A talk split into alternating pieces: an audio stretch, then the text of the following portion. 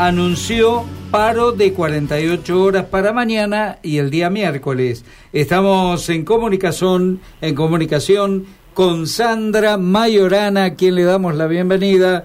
Hola Sandra, Gabriela, Jorge. ¿Cómo le va? ¿Qué tal? Buenas tardes. Buenas tardes a ambos.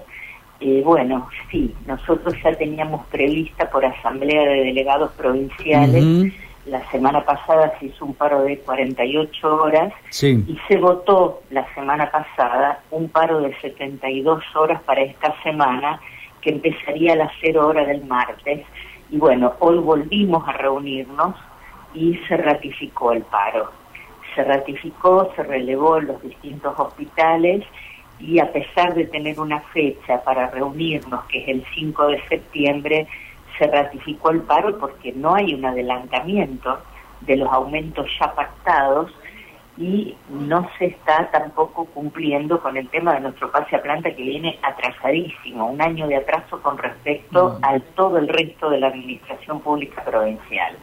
Así que bueno, hoy eh, nos comunicamos con todos los delegados y se volvió a votar y a ratificar el paro que estaba ya anunciado y eh, notificado la semana pasada. Sandra, yo me imagino que el próximo 5 es decir hola, buenas tardes y sentarse todos a una misma mesa, que debe ser una situación bastante tensa, ¿no?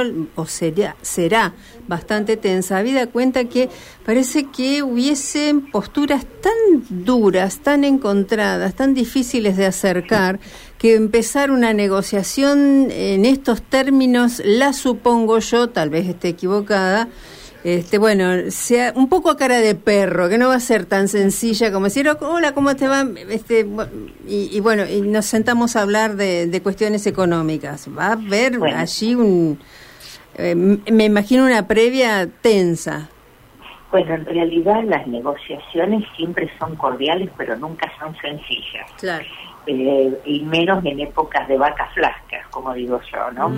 Eh, nosotros nos estamos sentando en algo que estaba previsto en marzo, que era sentarse a rediscutir en septiembre de acuerdo a la inflación, y con dos cifras pautadas en marzo, una que se cobra con el sueldo de agosto en septiembre, se va a estar cobrando la semana que viene eh, después de la reunión, que es un 8%, y otro 8% pautado para el, con el sueldo de septiembre en octubre. Ustedes imagínense que si todos estos paros que estamos haciendo toda la administración pública provincial no lograron que el gobierno adelantara eso que estaba firmado, que el año pasado teníamos el precedente de que lo adelantó sin ningún tipo de problema, porque siempre hizo una promesa desde que están en el gobierno negociando y era que iban a mantener a todos los empleados empatados o un punto o dos por encima de la inflación.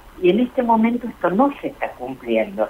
Entonces, bueno, nosotros nos vamos a sentar a negociar la semana que viene con cifras pendientes que se negociaron en marzo y que a pesar de que la inflación ya superó lo que habíamos lo que hemos cobrado de aumento, no las adelantaron, con lo cual la expectativa al sentarnos no es muy buena.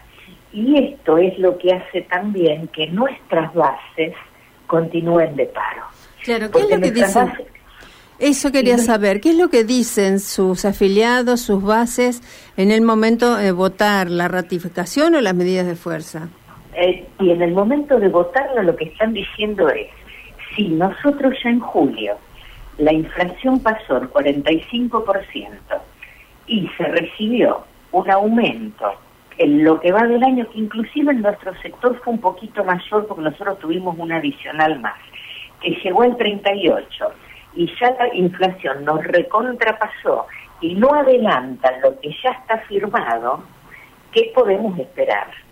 Por más que nos llamen para sentarnos, que aparte hasta que te sentás, que discutís, que no se acuerda en el primer día ni mucho menos, que recién cuando uno recibe una oferta aceptable, la baja las bases para que la voten y demás, ¿cuánto tiempo va a pasar hasta que eso se concrete? Mm, claro, El hecho de haber informado el, último viernes que se pueden descontar los eh, días no trabajados echó más leña al fuego. Eh, Tal cual. ¿eh? enfureció a la gente. Claro. eso fue una de las cosas que más hizo que eh, la gente dijera paramos.